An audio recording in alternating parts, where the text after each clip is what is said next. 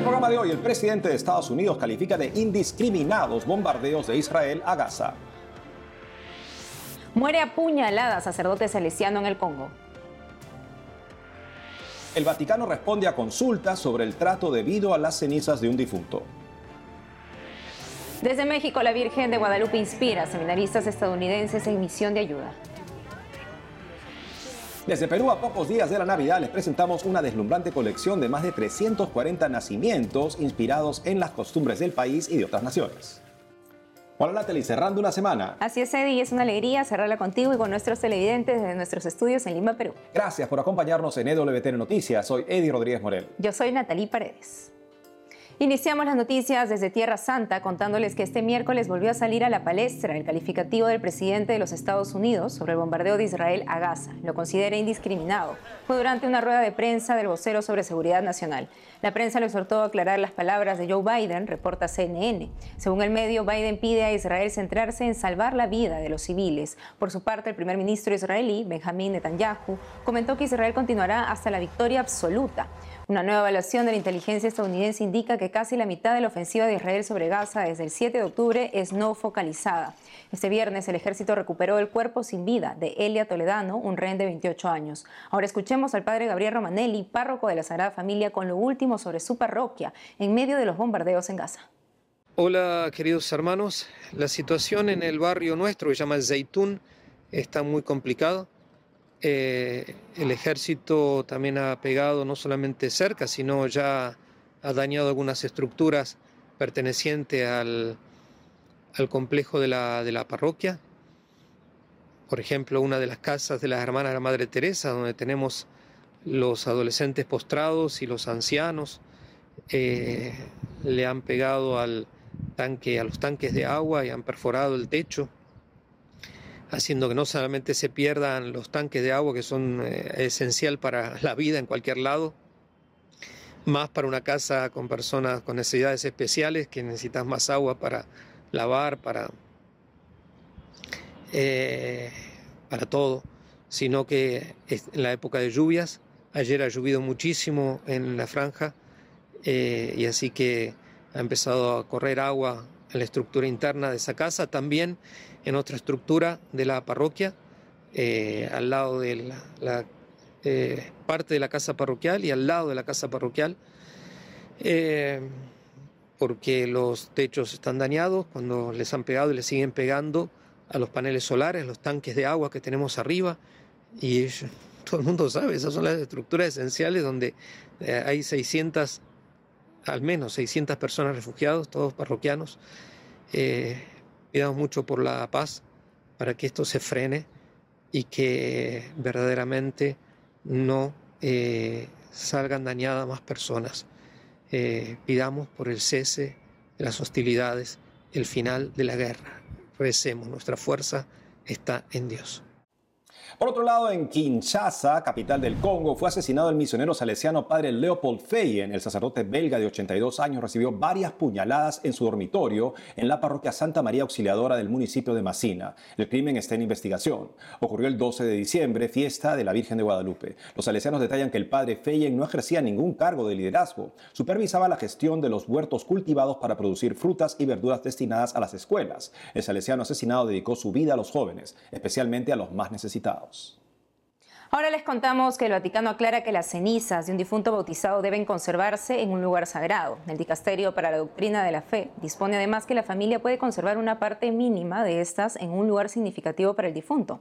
Fue la respuesta a una serie de preguntas sobre la conservación de las cenizas de los difuntos planteadas por el cardenal Matteo Suppi, presidente de la Conferencia Episcopal Italiana pidió una respuesta concreta ante la creciente decisión de incinerar a los difuntos y de dispersar las cenizas en la naturaleza. ¿Y tú qué opinas al respecto? Bueno, hay que decir que en el año 2016 la Santa Sede fue consultada sobre este particular, la práctica creciente en una sociedad post-cristiana de dispersar las cenizas, y en esa ocasión recordó que la Iglesia siempre ha mantenido que el entierro de los restos es la práctica cristiana que mejor expresa la verdad de la fe. Porque hay que recordar que la praxis o la pastoral debe tener un valor pedagógico de enseñar a los fieles la verdad cristiana. Desde los años 60, la Santa Sede admitió la posibilidad de la cremación cuando había alguna razón que la justificara. Recordando que esta práctica en tiempos modernos tiene una historia, se difundió bajo la Revolución Francesa como parte de una cultura supuestamente de mayor higiene, pero también de repudio oficial de la resurrección. Entonces la iglesia por eso no la admitía en absoluto. Los años 60 cambia el panorama cultural, se puede permitir en algunos casos que se haga la cremación, pero igual se sigue promoviendo que la práctica cristiana preferida debe ser el entierro. Ahora llegamos a nuestros tiempos donde, en efecto, la manera de, sentar, de sentir y de pensar de la población en general de muchos católicos ya no es cristiana. Entonces ahí uno se pregunta, ¿cuál es el propósito de una pastoral es educar a los fieles sobre la visión cristiana de la vida. De otra manera, estamos ayudándolos simplemente a seguir pensando y sintiendo como lo hacen generalmente en una cultura post-cristiana. Es ahí donde este cambio de categoría del lugar sagrado, que es lo que siempre exigía anteriormente, al lugar significativo, es bastante preocupante porque encaja muy bien en una manera de ver que lo que la persona gustaba de hacer en su vida es verdaderamente el sentido trascendente de su vida y eso por supuesto no refleja de ninguna manera el sentido trascendente real de la vida eterna para el cual los cristianos tienen particular respeto por los restos y por eso tampoco en absoluto la iglesia permitía esta división de los restos. Y justo como tú estás comentando, por ejemplo, un caso personal, ¿no? Mi tío falleció hace tres años y mi tía decidió, bueno, él lo cremaron y decidió poner la urna con sus cenizas en un lugar particular de su hogar ya tiene tres años ahí, ¿no? Es como un pequeño altarcito donde está la urna, hay flores, están los cuadros, qué sé yo. ¿Podemos decir que esto es correcto conforme a lo que ha dicho el Vaticano? Bueno, incluso este último, esta última respuesta considera que eso no es adecuado porque justamente se puede poner en peligro el debido cuidado de estos restos, sobre todo cuando pasa la primera generación más apegada a la persona, y por lo tanto considera que este tipo, incluso la decisión del 2016, que podía en algún caso muy particular, pidiendo a la autoridad eclesiástica un permiso, mantenerlas en casa. Por ejemplo, pensemos en una situación en la que el lugar sagrado es un lugar que está siendo atacado, por ejemplo, por personas que atacan a los cristianos, no sería adecuado, pues se puede mantener en casa, o tal vez por una cultura muy particular, pensemos en un territorio de misión donde esto es más aconsejado, se podía admitir, pero no como un tipo de práctica general y por lo tanto, en este caso también en particular, ellos deberían disponer de que los restos estén en un lugar sagrado donde se pueda garantizar justamente su debido cuidado indefinidamente. Eso sería entonces lo más recomendable para, bueno, como ejemplo, como mi tía o algunas personas que también conservan todavía las cenizas de sus difuntos en casa. En efecto, deberían tomar esa decisión para poder salvaguardar la integridad y el debido respeto a los restos en una visión cristiana de los restos de un difunto. Queda claro entonces, Eddie, la santa sepultura que debemos darle a nuestros difuntos. Muchas gracias por la explicación. Ahora nos vamos a Perú. Una católica inauguró en su propia casa un deslumbrante colección de más de 350 nacimientos. Sobre esto más nos cuenta nuestra corresponsal Bárbara Socorro. Un nacimiento con volcanes en acción típicos del departamento de Arequipa, Sierra del país. Una zona de pesebres ambientada en el Polo Norte, con nieve incluida e incluso un Belén de un hospital COVID-19. Particulares detalles como un pingüino y un oso polar en un nacimiento esquimal en vez de la tradicional vaca y burro que acompañan al niño, donde reside este minucioso trabajo. Hoy nos recibe en su hogar la señora Miriam Valencia, quien desde hace 32 años prepara en siete ambientes de su casa este majestuoso nacimiento. En realidad, más de 340 nacimientos de todas las regiones del Perú y de otros países como México, Colombia, España. Es considerado el nacimiento más grande del país. Miriam Valencia vive sola en su casa de Miraflores. Su extensa colección comenzó con el deseo de regalarle algo al niño Jesús en Navidad. Los nacimientos fueron comprados en sus viajes o ferias, otros le fueron regalados. Armado por ella misma, ese año le tomó menos de 50 días tener lista esta exhibición que tiene como motor evangelizar a los visitantes. Llegar a las personas, que no todo es Papá Noel, regalos, es concientizar y evangelizar a las personas. Bueno, se da, ¿no? Porque tenemos casos de que vienen, vienen a veces del colegio, vienen los las movilidades este, con los chiquitos y lo viven, o sea, te das cuenta que a veces llegas en cosas simples, en un nacimiento, en una en, una, en algo que está iluminado. La gran colección de nacimientos de Miriam Valencia no es abierta al público, pero recibe amigos, familiares y quien le pida ver su obra. Cientos de personas han quedado tocadas por el amor de Dios que aquí se transmite. Hasta ha inspirado vocaciones. En otro lado de Lima se estrenó para redescubrir el verdadero significado de la Navidad la obra teatral Barioná, el Hijo del Trueno, preparado por la Asociación Cultural Esperanta. Esta es una obra escrita por el filósofo Jean-Paul Sartre. La trama se desarrolla en una aldea de las montañas de Judea bajo el dominio romano. Barioná es un jefe guerrero que impulsa a su pueblo a evitar la procreación para que sus descendientes no sufran esa opresión. Sin embargo, le llega la noticia que ha nacido el Mesías en Belén e inicia un recorrido que cambiará su vida. Está sufriendo mucho por varias razones. La primera porque tiene mucho tiempo pidiéndole a Yahvé, a su Dios, un hijo, un descendiente, y todavía no ha podido conseguirlo. La segunda, porque se acaba de enterar que han asesinado injustamente a su hermano. Y la tercera, porque el pueblo romano ha estado exprimiendo cada vez más a su pueblo y está en un punto en el que ya no hay retorno y está cansado. Ocho actores interpretan a los personajes. Creo que es una historia digna de contar ¿Cómo así ocurrió esto? ¿Cómo así un filósofo ateo con una mirada tan negativa fue capaz de escribir una obra que es un canto de esperanza, un canto del sentido del sufrimiento y del dolor, de la defensa y el valor de cada vida humana? El objetivo de esta obra es dar a conocer esta historia que sucedió en un contexto muy particular, pero que tiene muchísimo para decirnos el día de hoy.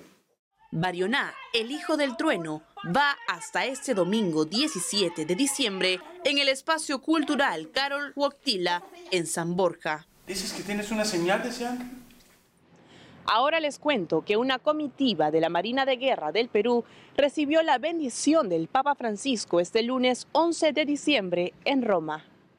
El buque escuela de la Armada Peruana, Unión, llegó esta semana al puerto italiano de Civitavecchia en gesto de amistad del Perú hacia Italia por el 150 aniversario de la firma del Tratado de Amistad, Comercio y Navegación entre Perú e Italia. En audiencia general con el Papa, la delegación de la Marina de Guerra del Perú obsequió al Santo Padre un cuadro del buque Unión, que se encuentra en aguas italianas por su primer viaje histórico alrededor del mundo. También les cuento que el cardenal Juan Luis Cipriani, arzobispo emérito de Lima, cumplirá 80 años este 28 de diciembre. En la fiesta de la Virgen de Guadalupe, 12 de diciembre, concelebró la misa en la Basílica de San Pedro. Esta sería su última Eucaristía como cardenal en función. En Lima, Bárbara Socorro, EWTN Noticias. Hacemos una pausa y al volver desde México, la Virgen de Guadalupe inspira a seminaristas estadounidenses en misión de ayuda. Además, escolares en España estrenan Villancico. Regresamos con más noticias con Enfoque Católico.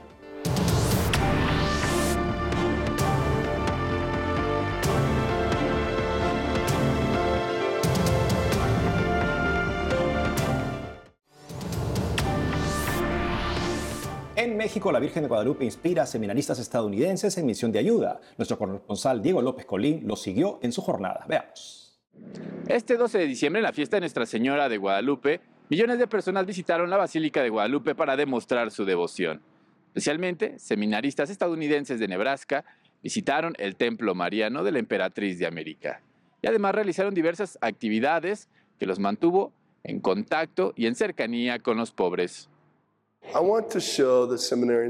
Quiero mostrarles a los seminaristas de Nebraska a los pobres. Quiero que vean a los pobres de una nueva manera. Hoy estuvimos en un orfanato. Les di la tarea de ver a Jesús abrir los ojos de su corazón y ver a Jesús en los pobres.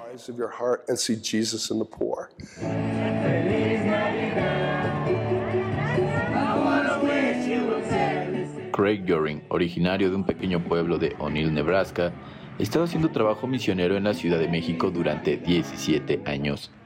Goring confundó Hope of the Poor para llegar a las personas en las calles, mostrándoles el amor de Dios e invitar a peregrinos de Estados Unidos a hacer lo mismo.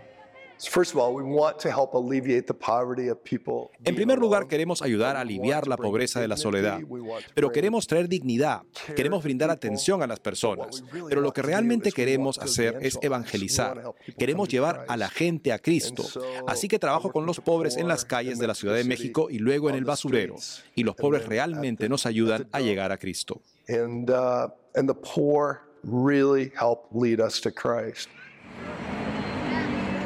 Pasar tiempo con las familias, con personas que ejercieron la prostitución y la drogadicción, ayudando a adultos y a jóvenes en un orfanato, estando generalmente presente para los necesitados ver a la gente en cada circunstancia como sus iguales e hijos de Dios les aporta dignidad.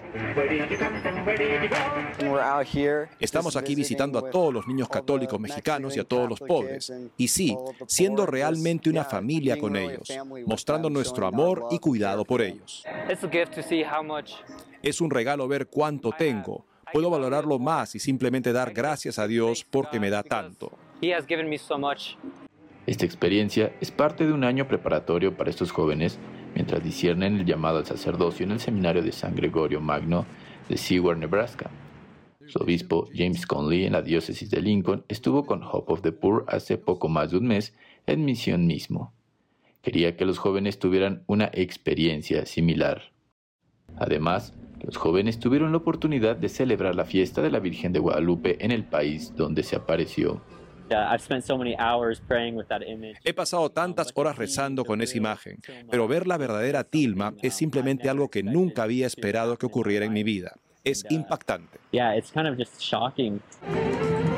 Llegar a los pobres y a la Madre de Dios hoy es un regalo para México y para todo el mundo entero como lo fue tras sus apariciones hace ya casi 500 años. Reportó para EWTN Noticias Diego López.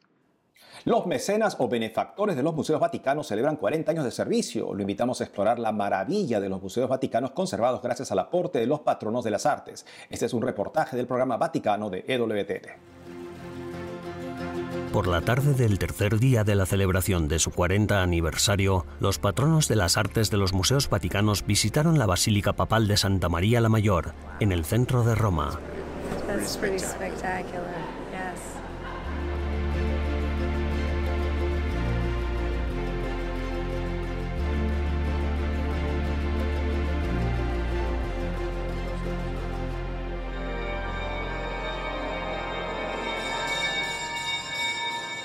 Allí asistieron a la Santa Misa y reflexionaron sobre su misión ante los tesoros del arte y la fe. Esta antigua basílica alberga la venerada imagen de la Salus Populi Romani, tal vez la imagen mariana más antigua de Roma, que representa a la Virgen María como la salud y la protección del pueblo romano encontramos a Jesús, el Hijo de Dios, el Salvador, que nace por nosotros, siempre cerca, siempre inseparable, ya sea en la Natividad, en la cruz o en la resurrección.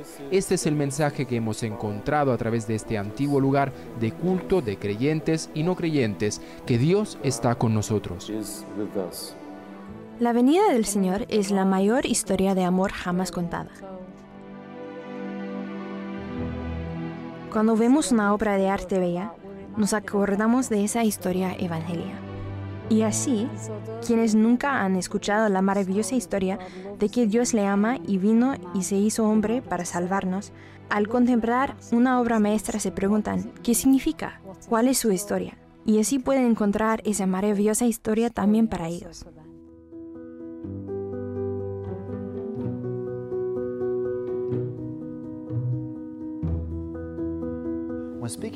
Cuando se habla de restauraciones en los museos vaticanos, no debemos pensar solo en obras de arte individuales, como un determinado cuadro aquí o una estatua allá, sino en los museos mismos, que son una gran obra de arte. Un buen ejemplo de ello son los apartamentos Borgia, donde nos encontramos en este momento. Sus hermosos techos y sus frescos han sido restaurados por los mecenas de las artes del Vaticano, museos que sin duda han dado vida a esas hermosas pinturas con sus vívidos colores y texturas.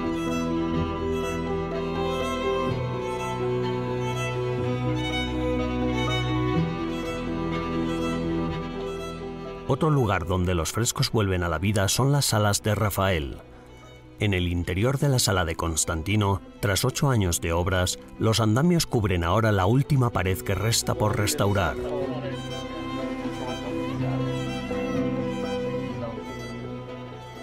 Los restauradores están dando los últimos retoques. De cerca, incluso se puede apreciar la diferencia entre los frescos antiguos y los nuevos. Además de los frescos interiores, los andamios rodean esculturas que son demasiado grandes para el laboratorio.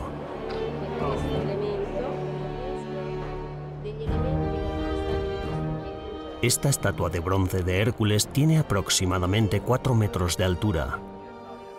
Fue descubierta en 1864 bajo el patio de una villa cerca de Campo di Fiori, en Roma, los antiguos romanos la habían enterrado allí según sus costumbres religiosas porque había sido alcanzada por un rayo.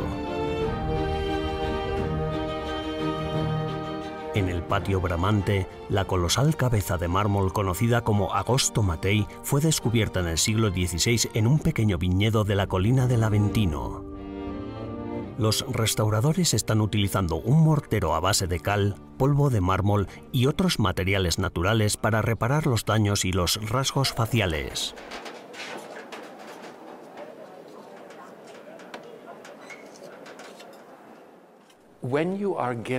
Cuando te dan muchas obras de arte, también te dan la responsabilidad de cuidarlas.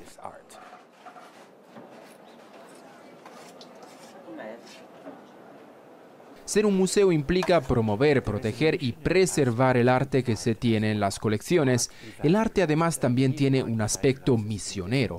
El arte evangeliza y creo que lo hace de diferentes maneras, no necesariamente con una conversión inmediata, sino de forma lenta pero segura, cambiando el corazón de la gente.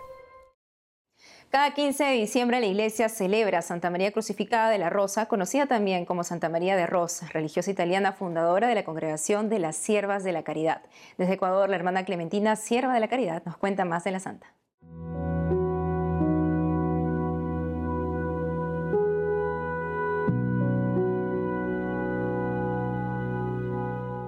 Santa María Crucifixa, nacida como Paola di Rosa, eh, en Brescia, en una ciudad italiana, 1813.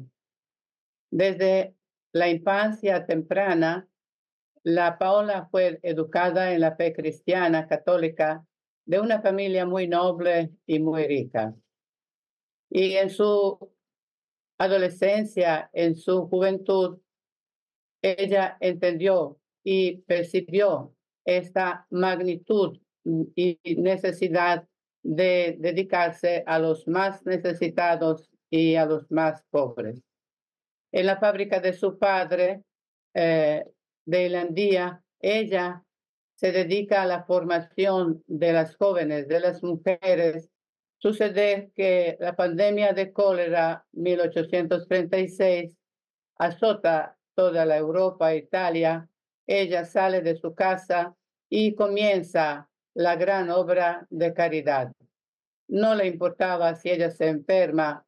Le siguieron muchas jóvenes, muchos laicos, y por esta razón, después del cólera, después de la guerra, ella con estas jóvenes se decide, después de un discernimiento, a formar la comunidad Siervas de la Caridad.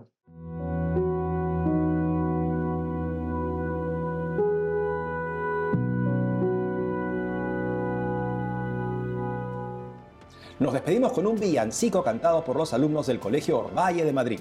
Voy a Belén es el título de esta canción. Hasta el lunes.